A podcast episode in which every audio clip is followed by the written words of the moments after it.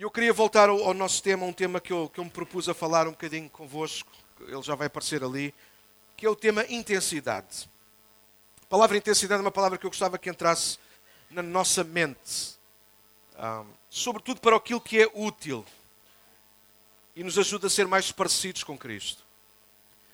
No, no, último domingo eu falávamos, falávamos um bocadinho acerca disso, aliás, há 15 dias atrás, o último domingo foi o, o o pastor Aldrich, brasileiro, que esteve aqui connosco a partilhar a palavra. E, e, nós estávamos a falar sobre a intensidade entre o amor e o ódio. Não sei quantos de vocês estavam cá na igreja nesse domingo que nós partilhámos sobre isso. E é interessante pensar isso, não é? Quando nós queremos, nós somos intensos, só para recordar assim muito rapidamente, para entrarmos juntos na palavra. Não sei se vocês se lembram, falamos aqui, às vezes nós somos intensos na hora da sobremesa, mas não somos tão intensos na hora de ter que comer o peixe cozido. Alguém percebe aquilo que eu estou a dizer? Sim. Às vezes podemos nem reparar nisso, mas é verdade, nós somos mais intensos numas coisas do que noutras. Uh, disse, por exemplo, no culto, uh, às vezes há gente que é mais intensa, gosta mais, dá mais, quando é a parte da música, do louvor. Há outros que são mais intensos na palavra, porque apreciam mais o momento da palavra. E nem um nem outro estão errados. É, tem que ver, às vezes, com o nosso gosto pessoal. Ponto, não há problema nisso. Mas é um facto. Nós exercemos intensidade onde nós queremos.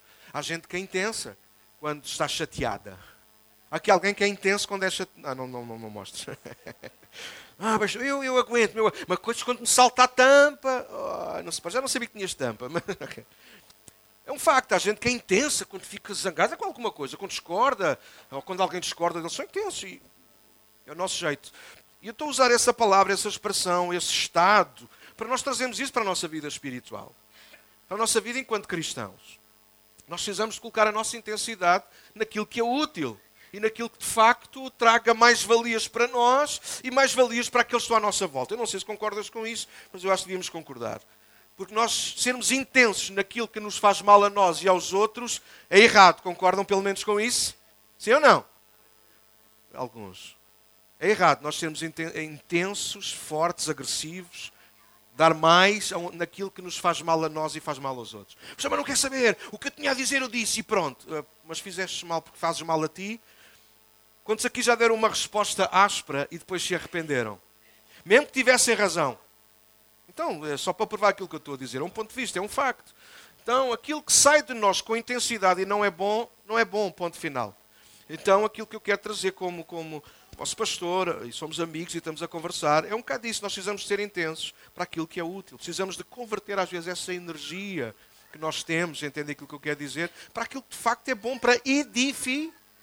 A palavra de Deus diz-nos isso, tudo aquilo que é bom para a edificação. Então nós devemos dar o nosso melhor, devemos dar toda a força, toda a força nisso. Uh, e é sobre isso que temos estado a falar. Outra vez falámos sobre intensidade entre amor e ódio, e nós falámos muito sobre pessoas, uh, e a conclusão que chegamos é que por vezes, por vezes, talvez vocês são como eu, às vezes nós deixamos, entre aspas, deixar de gostar de alguém por causa daquilo que a pessoa disse ou fez. Já aconteceu convosco, não já?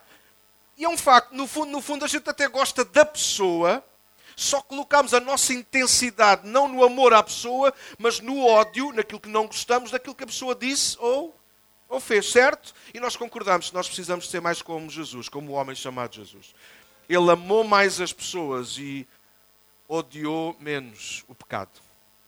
Sim, Jesus odeia o pecado, mas ele ama mais as pessoas. E a grande prova disso é a cruz. Não significa que nós toleramos tudo, significa que nós amamos todos.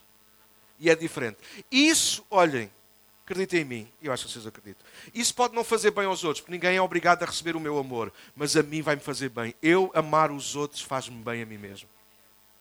Quando eu consigo amar os outros, mesmo que os outros não me amem, eu vou estar e disse, vamos falar um bocadinho esta manhã, eu vou estar em paz. Quando eu sei e vivo com a minha consciência tranquila que estou a fazer o meu melhor e a dar o meu amor aos outros, mesmo quando corrijo, então o outro pode nunca receber o meu amor, mas eu estarei sempre em, em paz. Estarei tranquilo. O problema é quando eu não estou em paz comigo mesmo. E nós vamos falar um bocadinho sobre isso esta manhã. É um tema que já vinha a mexer comigo no meu coração. Hoje vamos falar sobre a intensidade entre ofensa, ofensas e paz. Ofensas aqui tem o sentido de nós sentirmos ofendidos. Que alguém que já se sentiu ofendido alguma vez. Uh, Deixa-me dar um outro exemplo. Ninguém diz que eu dou sempre muitos exemplos. Pronto, é a minha característica. O pregador dos exemplos. Já alguém entalou um dedo? Não, deixem-me acabar. Já alguém entalou um dedo de propósito? Oh, pastor, você está-se a passar. Sim, às vezes passo, é verdade. Mas alguém se entalou sem querer. Não é horrível? E é mais horrível ainda porque nós não estávamos a contar. Experimenta entalar-te de propósito. Experimenta. A dor é menor. Tu vais estar a pôr, para já vais exercer menos força, vais estar a controlar a situação. Não, parece que estou a brincar, mas é sério. O problema é que as ofensas é isso mesmo. São quando nós não esperávamos, vêm de onde nós menos esperávamos, das pessoas que nós menos esperávamos. Uh, mas as ofensas, elas estão aí. As ofensas, elas estão aí. E nós sentimos ofendidos mais do que aquilo que nós pensamos. Por exemplo, dou sempre muitas vezes este exemplo, que é um lado que eu estou a tratar isto com Deus, estou bem melhor, um bocadinho melhor, mas o Senhor está a tratar comigo porque Ele é bom, misericórdia renova-se a cada manhã. Eu não sei quem é que aqui se ofende com facilidade no trânsito. Caburro, o caneco, não podia fazer pisca. Alguém já se ofendeu sozinho no trânsito, sim ou não? Nós homens, então, não sei, pronto, vou dizer assim, vou generalizar, mas nós homens, então, somos muito competitivos. Eu, às vezes, dou-me ao trabalho de estar a controlar no espelho e a ver, olha, lá vem aquele.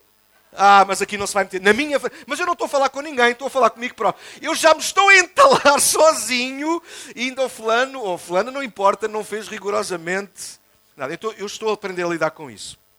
Mas eu estou a trazer estes temas porquê? Porque nós estamos a trabalhar isto tendo uma cultura de honra. E uma cultura é alguma coisa que nós temos que ser muito persistentes, insistentes até que haja fruto. Certo? Ninguém planta uma coisa. Quem é que aqui percebe de horta? Pouca gente hoje em dia, não é? Ok. Quem é que aqui percebe de sentar à mesa e comer o que lhe põe à frente? Ah, é ok. Então, mas horta, toda a gente percebe um bocadinho de horta. Querem ver? Ninguém planta uma coisa num dia e no outro dia está pronto a colher. Alô? Não. Tem que ser a paciência de plantar, tem que se ver, olha, antes de plantar tem que se tratar a terra, e não vou entrar por aí que não percebo muito, mas tem que se cuidar de algumas coisas, depois tem que se pôr a semente, tem que se regar, tem que se ir lá vendo todos os dias, falar com as plantas, pomos lá a Carla falar com as plantas, ou lá a plantinha, ok? Então, é, é um facto. E, só, e depois, dependendo de, de, de, de fruto para fruto, deixem pôr assim, cada coisa tem o seu tempo. Já não estamos nesse tempo, mas antigamente era cada coisa na estação própria. Hoje a gente já tem as laranjas do verão eh, no inverno, a gente já tem todo o tipo de fruta em qualquer altura por causa das estufas. Claro que a gente já sabe que são, ah, mas não presta. Mas a gente tem lá e na mesma a gente diz não presta, mas a gente come na mesma. Pronto. Mas isto só para fechar. É um facto. E criar uma cultura, nós precisamos de tempo, de insistir, de corrigir erros, de, de, de nos corrigirmos a nós próprios, de ajudarmos uns aos outros, até criarmos uma cultura. E eu busquei essa conclusão. Para nós criarmos uma cultura de honra, nós precisamos de ser intensos no amor, À espera do vosso amém. Nós não conseguimos honrar-nos uns aos outros se nós nos odiarmos uns aos outros. Se nós odiarmos alguma coisa de alguém, uh, podes pôr de pé, Ana, por favor. Por exemplo, eu gosto da Ana. Já toda a gente conhecia a Ana. Salva palmas para a Ana, mas pequenina, porque ela é um build. Chega, chega. Ok. Não tem nada a ver, Ana. É apenas um exemplo.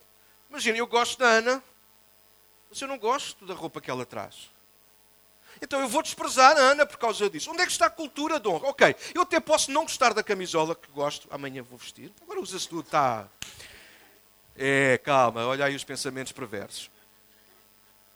Eu posso não gostar da Ana, mas certamente eu vou. Desculpem, da camisola da Ana, mas eu vou encontrar alguma coisa que eu aprecio na Ana. Gosto dos brincos. São simples, bonitos, ficam-te bem. Porquê é que eu hei de controlar? Oh, porquê é que eu hei de deixar que o ódio à camisola controle o meu amor pela Ana, pela pessoa que ela representa. Alô? Então, pode ser, obrigado. Ana. Então, a cultura de honra concentra-se no amor. Eu tenho que encontrar, eu até posso encontrar uma coisa que eu não gosto no feitio da nossa advogada Joana. E há cenas que. Não, estou a brincar.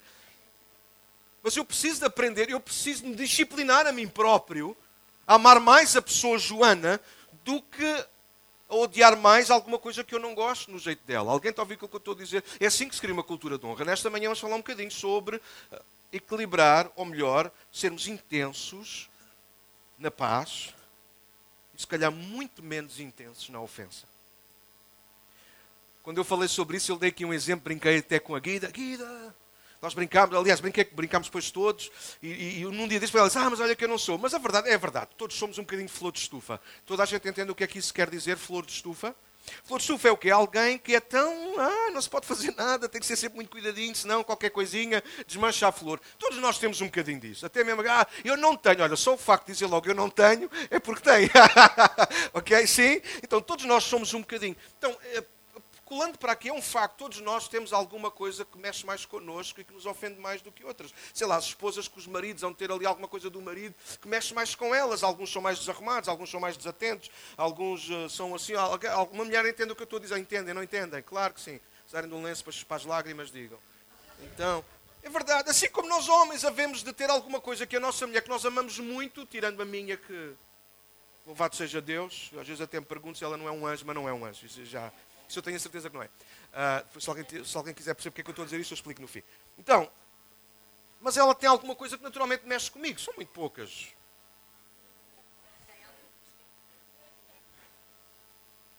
Às vezes ela nem sabe, eu estou ofendido com ela. Alguém já passou também por isso ou não? Hã? Estar ofendido com alguém sem a pessoa saber? Já alguém não? Às vezes a gente, é só a nossa cabeça a pensar. Quando a minha mulher me arruma as prateleiras lá em casa ou aqui no escritório, ah, eu estou ali meia hora ofendido. Onde é que ela foi pôr aquilo? E eu começo assim, uma ofensa é uma pequenina, mas depois eu vou acrescentando. Depois eu vou me lembrando de outras coisas, de outros momentos. Mais alguém não? Alô?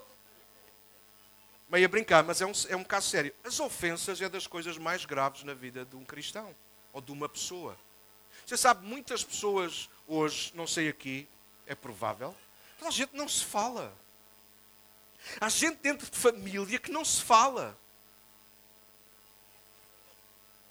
por causa de uma ofensa. E há coisas que são de facto graves, há coisas menos graves, mas independentemente de ser grave ou menos grave, são ofensas. E ofensas, meus amigos e meus irmãos, são para ser tratadas. Ofensas são como feridas, não podem apenas ficar a apanhar ar à espera que um dia elas sarem. Ofensas têm que ser tratadas e elas têm que ser tratadas de dentro para fora.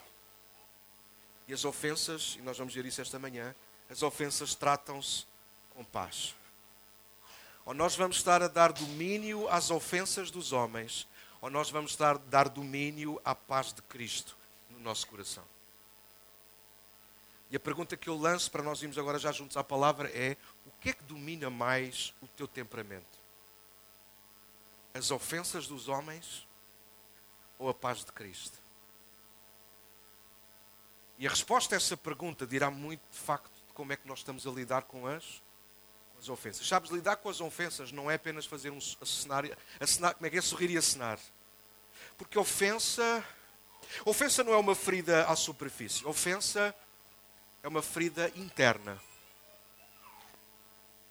Se não for bem tratada, mais dia menos dia nós vamos buscá-la outra vez. Quantas vezes nós nos lembramos de coisas que já nem, achávamos que já tínhamos esquecido? Coisas que até dissemos, eu até já perdoei, mas ela está lá. Alguém sabe do que eu estou a falar, sim ou não? Ajudem-me. Às vezes eu sento com pessoas, faz parte da minha função, na nossa casa, às vezes vou a outras igrejas, vocês sabem isso, e há sempre alguém muito feliz, mas também há sempre alguém muito ofendido, que sempre tem alguma queixa. Queixa é um sintoma da ofensa. O pastor não está a ver bem o meu marido. Calma. Estou a conhecer, você conhece o meu pastor? Que aquilo é uma miséria. Calma. Já está. A ofensa. Quando, Sempre que vocês ouvirem uma queixa de alguém, por trás dessa queixa há uma, há uma ofensa. E nós precisamos lidar com a ofensa. E é isso que eu vou tentar ajudar-nos nesta manhã. Abram a vossa Bíblia, por favor, em Mateus 5. Vamos ver alguns versículos aí. Já sabem que a minha versão é a nova versão transformadora. Mateus 5. Tomem nota, porque é importante vamos ler a palavra. Bora lá. Mateus 5, nós vamos estar a ler aqui alguns versículos do Sermão do Monte de Jesus. Ele está a falar acerca do reino de Deus, acerca das pessoas do reino. Eu vou ler o verso 9, depois vou saltar para o verso 21 até 26 e depois vou terminar nos versos 38 a 42. Mas eu vou lembrar outra vez, está bem? Então, Mateus 5, 9 diz: Felizes ou bem-aventurados os que promovem a paz, pois serão chamados que? filhos de Deus. Vou ler outra vez, está bem? É importantíssimo este texto. Felizes ou bem-aventurados os que promovem a paz. Já estamos aqui a ver um contraste, não estamos? Ok. Pois serão chamados filhos de Deus. Sim, rápido. Ou nós estamos a promover paz, ou nós estamos a promover ou ofensa. É sério. Mesmo a brincar. Eu hoje às vezes já tenho cuidado com as minhas brincadeiras, porque mesmo a brincar, às vezes eu sem querer, eu ofendo pessoas. Já alguém ofendeu alguém a brincar? Ou já alguém foi ofendido por alguém que estava a brincar, mas não deixou de magoar o dedo?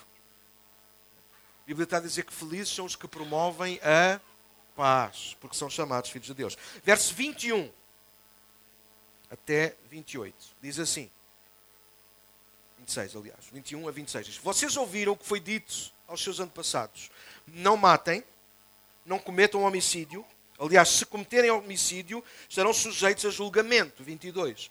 Eu, e Jesus está a falar, porém lhes digo que basta irar-se contra alguém uh, para estar sujeito a julgamento. Raramente a gente prega sobre estes textos. Este é mesmo em brasileiro, está bem? Não se riam. Quem xingar alguém de estúpido, quem chamar alguém, corre o risco de ser levado a tribunal. Perdão. Quem chamar alguém de louco, corre o risco de ir para o inferno de fogo. 23. Portanto, se você estiver apresentando uma oferta no altar do templo e se lembrar que alguém tem algo contra você, não é que você tenha algo contra alguém, alguém que tem, tu sabes que ofendeste alguém. Deixa a sua oferta ali no altar, vá, reconcilie-se com a pessoa e então volte e apresente a sua oferta. 25. Quando você e seu adversário estiverem a caminho do tribunal, acertem logo as suas diferenças. De contrário, pode ser que o acusador o entregue ao juiz e o juiz a um oficial e você seja lançado na prisão. Eu lhe digo, verso 26, você não, não será solto enquanto não tiver pago até o último centavo. Cuidado com as ofensas. Vamos só terminar a leitura, verso 38. A de 42 diz: Vocês ouviram o que foi dito, olho por olho, dente por dente. Eu, porém, lhes digo que não se oponham ao perverso, ao inimigo. Se alguém der um tapa, uma bufetada na face direita, ofereça também a outra. Se você for processado no tribunal e tomarem a roupa do corpo, deixe que levem também a capa. Se alguém o forçar a caminhar uma milha com ele, caminhe duas. Dê a quem pedir e não volte as costas a quem quiser tomar emprestado de você. Então, claramente, Jesus está a falar acerca de ofensas. Cuidado com os nomes que nós chamamos uns aos outros. Cuidado com as formas como nós lidamos uns com os outros. É disso que Jesus está a falar. Porque mesmo sem a intenção, nós podemos estar a ofender alguém. Já não digo que se tivermos a má intenção, então aí estamos mesmo a errar de propósito. Mas nós precisamos ter muito cuidado. Lembrem-se da base, estamos a falar de uma cultura de honra. De gente que quer mesmo cuidar uns dos outros e quer ser cuidado, no fundo, também. Então, Jesus está a explicar que bem-aventurados são os que promovem a paz. Então, esta é uma atitude, isto é mais do que, aliás, mais do que uma função, é uma identidade. Eu quero ser alguém que promove a paz. Nas versões mais antigas há de dizer do género, bem-aventurados os pacificadores. Tanto, tanto ali um sujeito, ali um nome, alguma coisa que caracteriza aquilo que nós temos que ser, se queremos ser felizes. Porque esses serão chamados filhos, filhos de Deus, ponto. Ah, eu sou um filho de Deus. Né? Às vezes canta esse tema aí dos Ilsong, muito bonito, eu sou quem dizes que sou. Né? Tudo isso. Mas há coisas que nós temos que perseguir intencionalmente e intensamente. E a paz é uma delas. Os cristãos devem ser gente, homens e mulheres que procuram, mas não apenas a procuram para si, eles a promovem a paz. É um facto, vamos ser honestos. Nem sempre assim acontece. Nem sempre assim acontece. Mas vezes nós ofendemos, Outras vezes nós somos os ofendidos. A questão é, eu não posso lidar com aquilo que os outros querem ser ou fazer. Então eu tenho que começar por mim mesmo.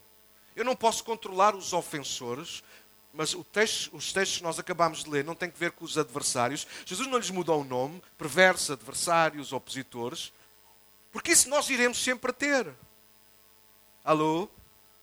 Às vezes a minha esposa pode ser o meu adversário. Ela não saber que está a ser meu adversário, mas ela, está, ela pode ser o meu adversário. Eu não tenho que controlá-la a ela, eu não tenho que mudá-la a ela. Aquilo que Jesus está a ensinar é que na questão das ofensas eu preciso de cuidar eu do meu próprio coração. Ah, mas tu foste demasiado bruto comigo. Promove a paz.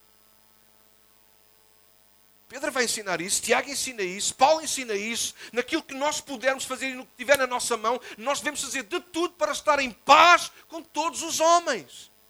Não é todos os homens fazerem tudo para estar em paz comigo. Talvez isto é um bocadinho de psicologia, eu não sou psicólogo, mas é um facto. Às vezes nós queremos mudar o mundo à nossa volta, mas nós não temos coragem de mudar a nossa própria cabeça e a nossa própria forma de funcionar. Então nós mudamos de família, então nós mudamos de igreja, então nós mudamos de, de, de, de escola, então nós mudamos de trabalho, nós mudamos até de cidade. Nós olhamos à nossa volta e dizemos: Eu não tenho paz. E isso é mentira. Porque a paz não é alguma coisa que o mundo pode dar, a paz é uma coisa que Jesus Cristo é. E aonde nós estivermos e estivermos com Cristo, nós podemos estar em paz, mesmo no meio das maiores e piores ofensas. Se não expliquem como é que Jesus sobe a um monte, carrega uma cruz, e depois de ferido e a sangrar, ele consegue dizer ao Pai: Pai, perdoa-lhes. Quem é a pessoa que, no meio das piores ofensas praticadas pelo ser humano, consegue dizer: Pai, perdoa-lhes? Eu lhe digo quem é: é o príncipe da paz. Como é que um homem chamado Estevão, depois de pregar com toda a, ah, toda a ofensiva, porque ele quer chegar aos corações daqueles homens duros, Estevão prega, Atos capítulo 7, e no final diz que aqueles homens ficaram enraivecidos com ele. Eles sentiram-se ofendidos com a palavra. Esta é outra pregação. Eles ficaram ofendidos com Estevão, porque Estevão diz: Vocês é que crucificaram Cristo. Vocês anularam o Salvador, vocês quiseram esquecê-lo. E diz que, rangendo contra eles os, de, os dentes, pegaram em pedras, lançaram as capas aos pés de Saulo e mataram-no à pedrada. Estevão, caído no chão, ajoelhou-se, diz que levantou a cabeça diz que viu Jesus, o mesmo Jesus que esteve na cruz e disse: Pai. E Estevão está ali, e ele olha para cima, vê Jesus em pé à direita de Deus. Ele diz: Recebe o meu espírito, perdoa-lhes que eles não sabem o que fazem. E tendo dito isto, adormeceu, diz a palavra de Deus. E aqueles homens atiraram as pedras, as pedras das ofensas. Mas Estevão morreu em paz. Nós não podemos controlar as ofensas que chegam até nós, mas nós podemos alimentar-nos e alimentar a paz que está dentro de nós. Talvez aquilo que nós precisamos hoje para a nossa família, para a nossa casa, para o nosso casamento, com os nossos filhos, se calhar é nós que começamos a promover mais a paz. Se calhar precisamos de baixar volumes, se calhar precisamos de ofender menos, se calhar precisamos de contra-atacar menos, se calhar precisamos de nos defender menos. Se calhar precisamos de amar mais. Calhar precisamos de ser mais intensos na paz. Se calhar precisamos pedir mais vezes perdão, mesmo quando a culpa não é nossa. Se calhar precisamos de promover mais a paz, não ao jeito dos homens, mas ao jeito de Cristo.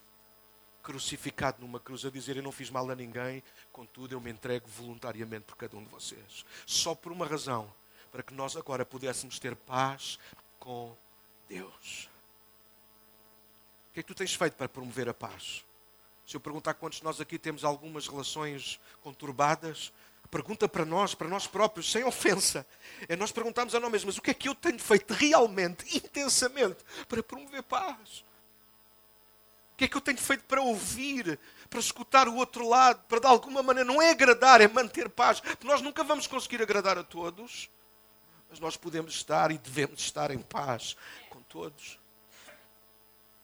Isso não significa que todos vão gostar de nós, significa que nós vamos ser intensos em amar os outros. Jesus declara isso, nós vamos ser opositores, inimigos. E não vai ser de um lado, vai ser do outro, não vai ser por uma coisa, vai ser por outra. Alguém está a ouvir aquilo que eu estou a dizer?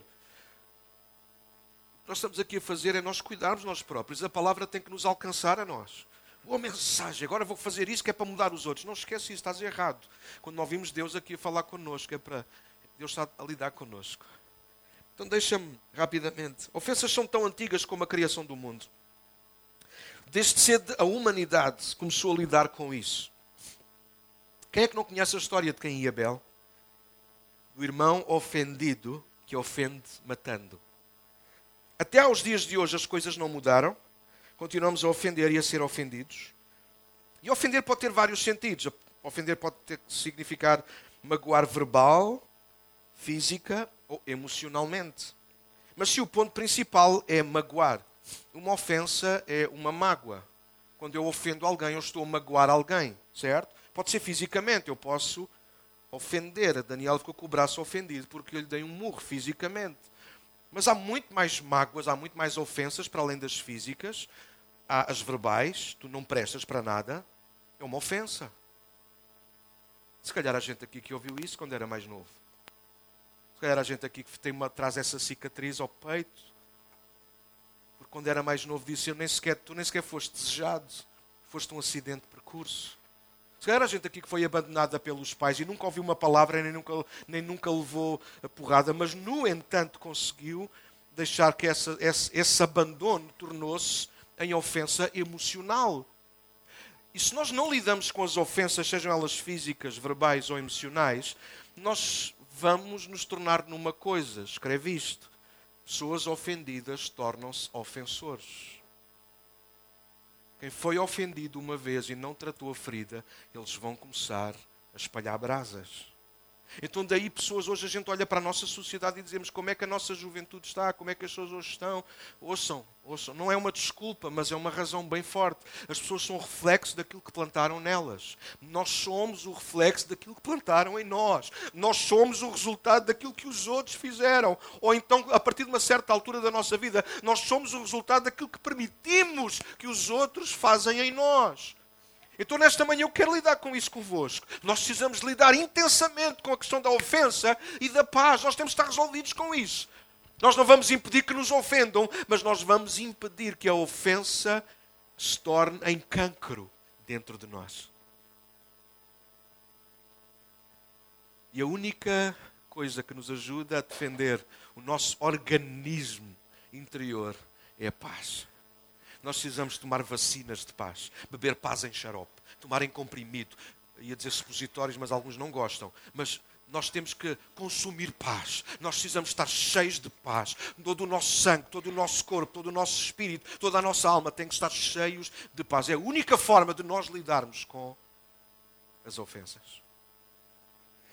Como igreja, precisamos ser gente bem resolvida acerca desta questão. As ofensas, caso contrário, seremos caíns errantes pelo mundo a ofender e a tentar escapar das ofensas dos outros. Na história de Caim e Abel, relatada em Gênesis 4, notamos que Deus procura ajudar Caim. Nós não vamos ler por causa do tempo. Mas Deus procura Caim depois deles trazerem a oferta. Diz que Deus aceitou a oferta de Abel e aceitou o Abel e não aceitou a oferta de Caim nem Caim. Claro que nós precisamos ler contextos e Bíblia, não apenas o texto ali. Deus nunca rejeitou ninguém aquilo que o texto nos quer ensinar é: Abel ofereceu uma oferta juntamente com o coração. Quem ofereceu uma oferta? Ponto.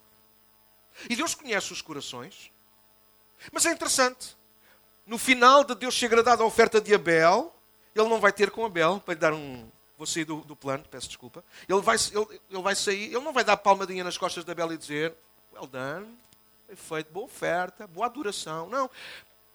Ele vai ter com aquele que está ofendido, ele vai ter com o Caim. Porque Abel está salvo, mas Caim está a perder-se. Porque as ofensas fazem-nos perder no caminho. Quantos de nós já perdemos a paz por causa de uma ofensa? Quantos de nós já perdemos um momento de ser gratos, de adorar a Deus, porque estávamos ofendidos e zangados e magoados com alguém ou com alguma coisa? Quantos de nós já entramos nesta casa e não, não cantámos com coração porque estávamos magoados com alguma coisa que nos disseram ou fizeram, ou não fizeram, ou não disseram? Interessante a história de Caim Já sabia que me ia perder nela, que eu amo estas histórias de Gênesis, amo mesmo, gosto mesmo tão bonito perceber que Deus não vai ter com Abel para dar um abraço. Oh, meu bom filho, glória a Deus. Por estar... Glória a mim, aliás, que Deus está a falar. Glória a mim por estares a fazer. Não, não. Ele vai ter com o Caim, man. Caim é que precisava de ser corrigido. Caim. É. Aquilo que Deus diz é: para a próxima faz melhor. Não desistas. Não des lugar ao pecado, porque o pecado já à porta e quem der a oportunidade, ele vai dominar. Mas domina tu sobre o pecado. É isso que mas diz que Caim ouve Deus, a seguir vira as costas a Deus, vai chamar Abel, leva-o ao campo e mata-o. Caim não deu lugar à paz, Caim deu lugar à ofensa. Não sabemos exatamente o que aconteceu durante aquelas ofertas, qual a reação exata de Deus, apenas que ele se agradou mais de uma do que de outra. Mas Deus não desistiu de Caim, mas Caim havia desistido de Deus, dando lugar à ofensa. E sempre que nós damos lugar à ofensa, nós estamos a desistir de Deus, porque Deus não é Deus de ofensas.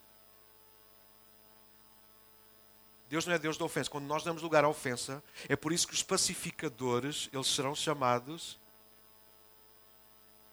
Porque Deus não é Deus da ofensa, Deus é Deus de paz. Yeah. Então, largando essa história, vou ler para ser breve. A ofensa é como veneno na alma. Não é o nosso tema de hoje, há de ser um dia destes. Mas ouvi alguém a falar acerca da falta de perdão.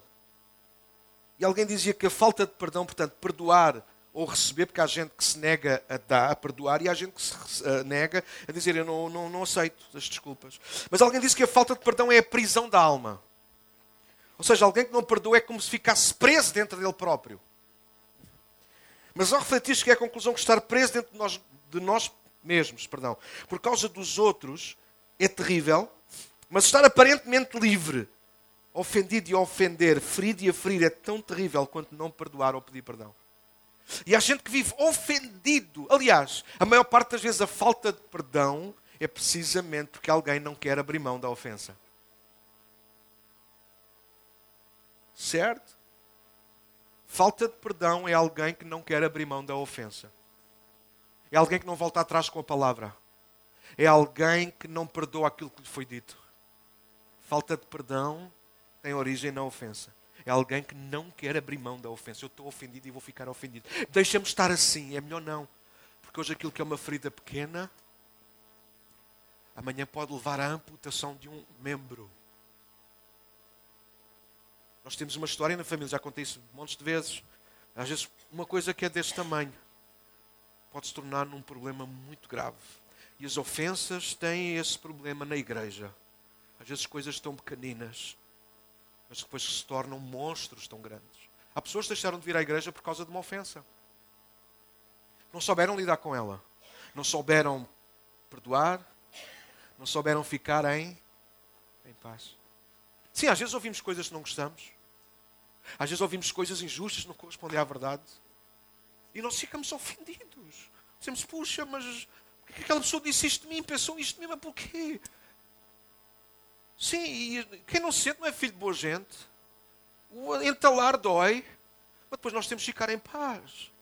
Nós temos que perceber que aquela ofensa não é o fim do mundo. Nós temos que perceber que se nós não dermos poder àquela ofensa, mas dermos poder e lugar à paz, então nós vamos ficar bem. É verdade que nós não temos que provar nada a ninguém. Bom, mas se for o caso, até vamos provar. Eu um dia deste escrevi alguma coisa no Facebook e alguns amigos, colegas acharam que eu estava a mandar piropos e estava a ser deselegante. Eu disse, não. Só quem me conhece perto sabe que eu jamais faria uma coisa dessas. Mas sabe o que eu fiz? Eu pedi o número de telefone daquele meu colega, porque eu não o tinha. Eu liguei para ele e disse: Olha, o que eu escrevi não tem nada a ver contigo. Antes, pelo contrário, eu quero abençoar. Aquilo que eu puder fazer, eu vou fazer. Eu não queria que alguém ficasse ofendido, mas fiz de tudo para que a ofensa minimizasse o momento do entalão. Nós precisamos de promover a paz, porque a ofensa é o veneno dentro da alma. Caim ficou irado, furioso, ofendido. Nem sabemos bem com o quê ou com quem. Mas todos conhecemos a história. Abel foi assassinado. É isto que a ofensa faz, igreja.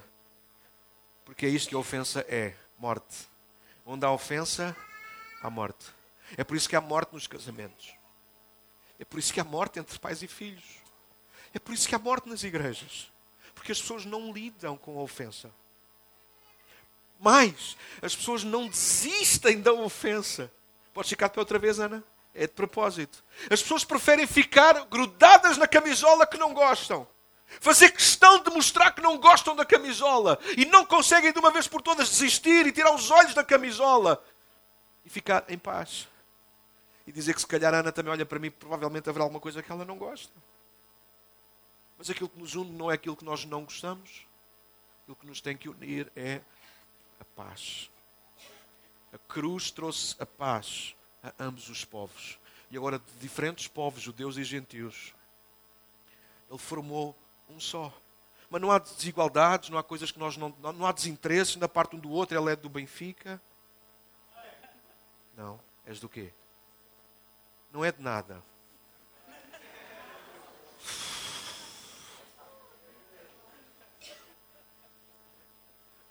Paz de Cristo consegue convergir benfiquistas, com sportinguistas, com portistas, com malta do Rio Ave. do Famalicão, é o primeiro. Igreja, a ofensa mata. Cuidado quando abris a boca para o teu marido ou para a tua esposa ou para os teus filhos. Cuidado quando abris o vidro do carro. Pensa antes de abrir a boca.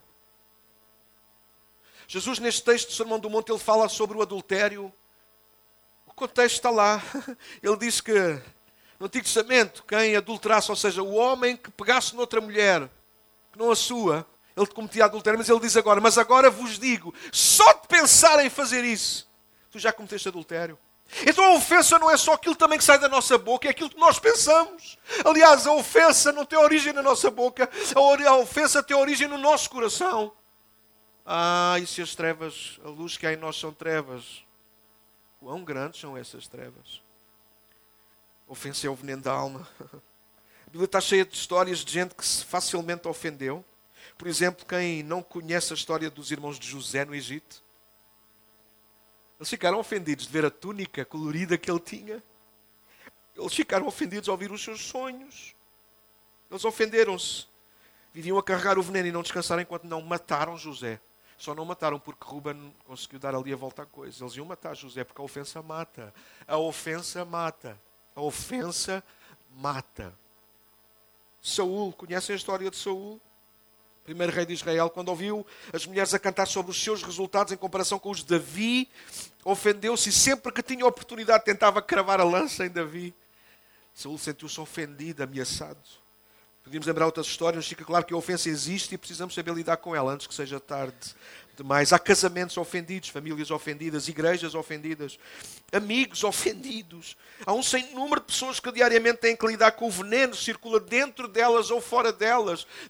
Certamente isso é verdade. Às vezes nós estamos ofendidos e, e, e tratamos mal outros que nem queríamos tratar, mas estamos com veneno por dentro. E às vezes nós até estamos bem na nossa alma, mas lidamos com um empregado, com, com um colega, com um patrão que está ofendido, que está cheio de veneno e a gente diz: Ah, mas porque tem que estar a aturá-lo para quê? Pois nós estamos rodeados de ofensas e de ofendidos. Quantos relacionamentos estão beliscados porque uma ou ambas as partes ofendeu, feriu com palavras, com uma atitude? Nada destrói mais uma família, uma igreja, uma comunidade do que alimentar uma cultura de ofensa fácil e gratuita. Nada mata mais do que as pedradas de gente mal resolvida, de gente que não tem paz com Deus nem consigo mesma. A ofensa é como um veneno que percorre todo o corpo através do sangue vai nos matando aos poucos, destruindo partes de nós, pouco a pouco. Vamos perdendo a sensibilidade, a misericórdia, a compaixão, a paciência, o amor, a gratidão, a compreensão. Dar guarida à ofensa. Obrigado, meu anjo. Dar guarida à ofensa, protegê-la dentro de nós, dá origem à falta de várias coisas importantes. A gente às vezes pergunta, Daniel, porquê é que eu não consigo perdoar? Porque estás ofendido ainda. A gente não consegue literalmente dormir à noite por causa das ofensas. Posso fazer uma pergunta, é muito pessoal, mas quantos aqui às vezes acordam sobressaltados à noite? Estão magoados com alguém ou com alguma coisa? Quantas pessoas aqui nesta sala, se calhar, às vezes têm pesadelos, literalmente pesadelos, por ofensas mal resolvidas do passado? Há gente que não tem alegria. Há gente que tem um sorriso no rosto tipo Joker. Alguém sabe quem é o Joker? O grande inimigo, o arqui-inimigo do Batman?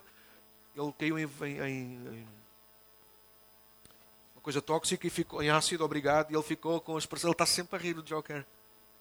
Mesmo que por dentro ele esteja cheio de raiva e cheio de veneno. E há gente assim, há crentes assim, não contém ninguém. Há crentes nas igrejas que riem por fora. Não, não, não choram. Eles estão raivosos por dentro. Porque a ofensa não nos faz apenas chorar, a ofensa dá-nos raiva. E quando a ofensa entra, perdemos a vida. Deixa-me avançar. A ofensa é como um punhal afiado e pronto a usar. Alguém sabe o que é um punhal? O punhal era uma arma usada, pequenina, escondida. O ofensor até, nos, até podia desarmar, mas ele não sabia onde é que estava escondido o punhal. E às vezes o punhal escondido era fatal para o inimigo. Ele pensava que já tinha desarmado o outro, mas de repente, quando ele não esperava, um punhal pequeno aparecia de algures dentro de uma manga atrás das costas. E às vezes era. Já viram filmes, ouviram histórias, certamente? E a ofensa é assim, é como um punhal. Às vezes basta uma coisa tão pequenina, mas o suficiente para nos fazer sangrar. A ofensa é aquela palavra, aquela lembrança guardada no meio da roupa, escondida, mas pronta a ser usada a qualquer momento e para matar. Mas vocês sabem, a ofensa não é só, não chega só falada, mas também tem que ver com quem ouve. Há pouco eu lembrei-vos Saul. Davi não fez nada para ofender Saul. As mulheres que cantaram aquele tema lá no primeiro livro de Samuel, no capítulo 18, elas não cantaram para ofender o rei, elas simplesmente cantaram para celebrar. Saul mata os seus milhares, mas Davi mata os seus dez milhares. Mas elas, aquilo era um refrão daqueles refrões, daquelas músicas que repete e repete e repete. E aquilo começou a fazer ali comoção cerebral na cabeça do Saul. Então, ah, eu mato milhares, o Davi mata 10 milhares. Eu mato milhares e ele mata 10 milhares. Eu mato milhares e ele mata 10 milhares. E, Davi, e Saul começou a passar-se, ele começou a dizer: Espera aí, não vai tardar muito, eles vão querer fazê-lo dele rei e eu vou ficar em segundo lugar. E, e Saul fica ofendido, não com, com alguém que o tenha ofendido do propósito, mas a, a forma como ele ouviu fez com que ele se ofendesse. E isso leva-nos a um outro lado, que é, não, não ofende apenas com palavras quem é uma pessoa ofendida, mas também quem é uma pessoa magoada pela vida, tudo o que lhe dizem é uma ofensa. Há gente assim, há gente que a gente não lhe pode dizer nada. Saúl era assim. Era alguém que tinha que ter cuidado com o que se lhe dizia, porque ele ofendia-se fácil, facilmente. Caim foi igual, ninguém fez nada. Mas vocês sabem, este é o outro lado da ofensa. Uns ofendem facilmente, outros ofendem-se facilmente. Há uns que abrem a boca é só geneira. Mas também há outros que a gente não pode dizer nada. Pá, tudo é um problema. Gente mal resolvida, geralmente com o passado, vive desconfiada e isso facilita que se ofendam com facilidade. Deixa-me quase em tom de conclusão. A paz é o antídoto para a ofensa. Aprendi que o que protege a mim e aos outros das ofensas é a paz. Viver em paz é o oposto a viver ofendido e a ofender. A paz é a única que nos ajuda. Quando abrimos a boca, falarmos com calma, pensarmos duas vezes, porque lembramos, eu quero promover a paz, mesmo a corrigir mesmo a dizer alguma coisa que possa parecer ofensiva, a gente não quer. A gente diz, olha. Mas também que filtra os nossos ouvidos. A paz filtra os nossos ouvidos. Eu não posso passar a vida a pensar mal daquilo que os outros me dizem. Cada vez que alguém chega ao pé de mim e tem uma opinião a dar, eu vejo sempre aquilo como negativo. Há gente assim. Há gente provavelmente porque cresceu, desculpe as expressões, mas a levar castada. Porque eu sei que sim.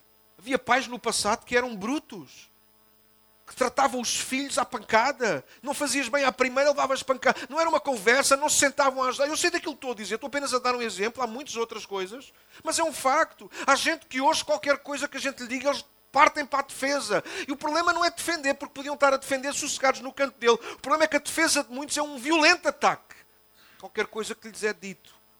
Eles ficam, eles escondem-se novamente na sua toca, porque tu disseste-me isto, alguém disse isto. Eu já passei por isso, sou pastor, naturalmente eu tenho muitas expressões e variadíssimas expressões para diferentes tipos de pessoas. Vocês olharam bem para a vossa volta, eh, a gente tem que ser aqui um bocado camaleão, no bom sentido da palavra. Nós temos que perceber como é que cada um gosta. Há irmãos aqui que gostam de um valente abraço e beijinho, há outros que a gente percebe que tem que ir com mais calma, e a gente tem que fazer isso. Mas é um facto. Até ao dia que aquele irmão que não queria beijinhos nem abraços resolveu que também queria, eu não lhe dei porque achava que ele não gostava, e ficou ofendido porque eu dei um beijinho beijinho ao outro e não dei a ele. A única coisa que nos ajuda a resolver o veneno da ofensa é a paz. É perceber, bom, se ele não me deu um beijinho é porque não foi por mal. Se ele passou por mim e não me cumprimentou é porque não há problema nenhum. Porque só vê mal quem está mal. Tudo é puro para os puros e impuro para os impuros. Então, aonde há uma comunidade de paz, as ofensas não têm lugar. Ou melhor, elas até podem chegar, mas há um escudo invisível protetor. Elas batem e bate. Alguém ofende e sai fora. É uma coisa que nós temos conversado, temos tido muitas reuniões com as nossas equipas e é uma coisa que a gente tem dito sempre: bora proteger-nos uns aos outros. Que ninguém fala mal de ninguém uma cultura de ofensa mata a todos. Numa cultura de paz, protegemos-nos todos. E nós queremos uma cultura de honra na igreja, porque queremos que todas as pessoas que entrem naquela porta, com maior ou menor ou nenhum conhecimento de Cristo, elas encontrem uma comunidade onde a intensidade é feita no amor e a intensidade é feita na paz. Não importa quem tu és, como é que chegas, nós não te vamos ofender, nem nos ofendemos contigo. Então, pastor, e quando houver coisas para lidar, lidamos com amor, e em paz. Promover amor e promover paz. Amor e paz. Porque foi assim que o homem chamado Jesus lidou com os seus ofensores, com amor e com paz. Então a paz não anula, impede ou extingue a ofensa, mas é a resistência contra a ofensa. A paz mantém-nos seguros em Cristo, em quem nós somos. Isso ajuda-nos a reagir não mais olho por olho, mas a trazer paz. Deixa-me terminar. Um dia Jesus e os seus discípulos atravessaram o mar durante a noite. Está escrito em Mateus 8. O cansaço era tanto que Jesus adormeceu. Conhece essa história? A meio da viagem levantou-se um enorme temporal de vento e as ondas começaram a engolir literalmente o barco, ao ponto dos discípulos temerem pela própria vida. Eles gritaram: Senhor, não te importas se nós morramos? Ou seja, a tempestade numa viagem fora de horas, bora ser honestos, ofendeu os discípulos. Nós estamos a tentar tirar água do barco e ele dorme. Eles ficaram ofendidos. Bora ver a história como ela é. Eles foram viajar fora de horas, eles não precisavam de viajar de noite. Pescadores saem com o barco à noite. Viajantes saem com o barco de dia. É mais seguro, é mais tranquilo.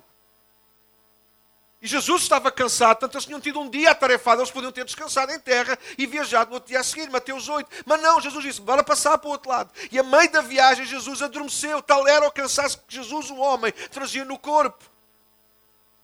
E o vento levantou-se, as ofensas levantaram-se, porque nós não podemos controlar as ofensas de onde elas vêm. Porque o vento na Bíblia é símbolo do Espírito Santo, sim. João 3. O vento sopra onde quer. Tu não sabes onde vem nem para onde vai. Mas o vento também é, nas histórias das parábolas, aliás, na história das tempestades, o vento é sinónimo de coisas contrárias a nós, de ofensas, coisas que nós não esperamos. Estamos dentro do barco, tranquilos, com o nosso mestre, com o nosso Jesus. Uau, o que é que queremos mais? Nada de mal nos irá acontecer. Não, o vento vai soprar, as ofensas vão chegar e não vão chegar de qualquer maneira, elas vão tentar engolir o nosso barco. Estou a gritar muito, não estou? Desculpa. E nós ficamos ofendidos. Não apenas porque ele dorme, mas porque ele não faz nada.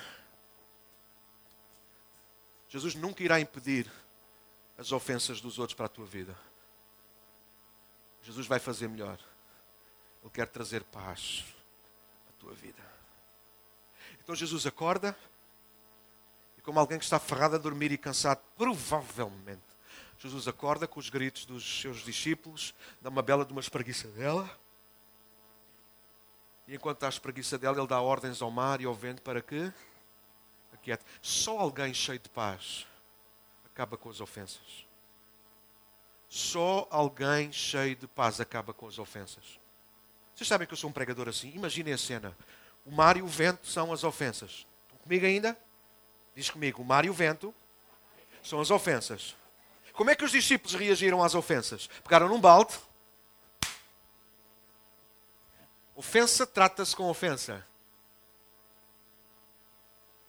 Eles pegaram na água que estava dentro do barco e eles começaram a devolver a água que o mar punha lá dentro, eles começaram a devolvê-la para o mar outra vez. Alguém está a acompanhar a história comigo? Bora, sigam-me lá, estamos mesmo a terminar. Balde, jogas água cá para dentro, eu jogo água para ti. Como se nós pudéssemos pôr água na água. Não dá, mas, mas é assim que nós reagimos. Nós tentamos acabar com a ofensa com a ofensa. As ofensas acabam com paz com palavras de autoridade, com palavras de ordem, de alguém que é paz, de alguém que está em paz e de alguém que tem autoridade. Diz sinceramente, o que é que normalmente tu fazes? Como é que lidas com as ofensas? Quando o mar se agita, quando as águas começam a entrar, como é que nós fazemos? Bora ser honestos, eu vou ser honesto convosco. É uma área que eu tenho que Deus tem que trabalhar comigo, eu tenho que deixar Deus trabalhar em mim.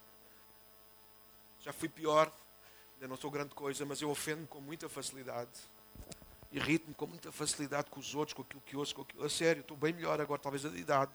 Mas eu não queria que fosse da idade, eu queria que fosse da paz de Cristo no meu coração. Mas é muito mais fácil, não é? O mar nos atingir e a gente atingi-lo a Ele.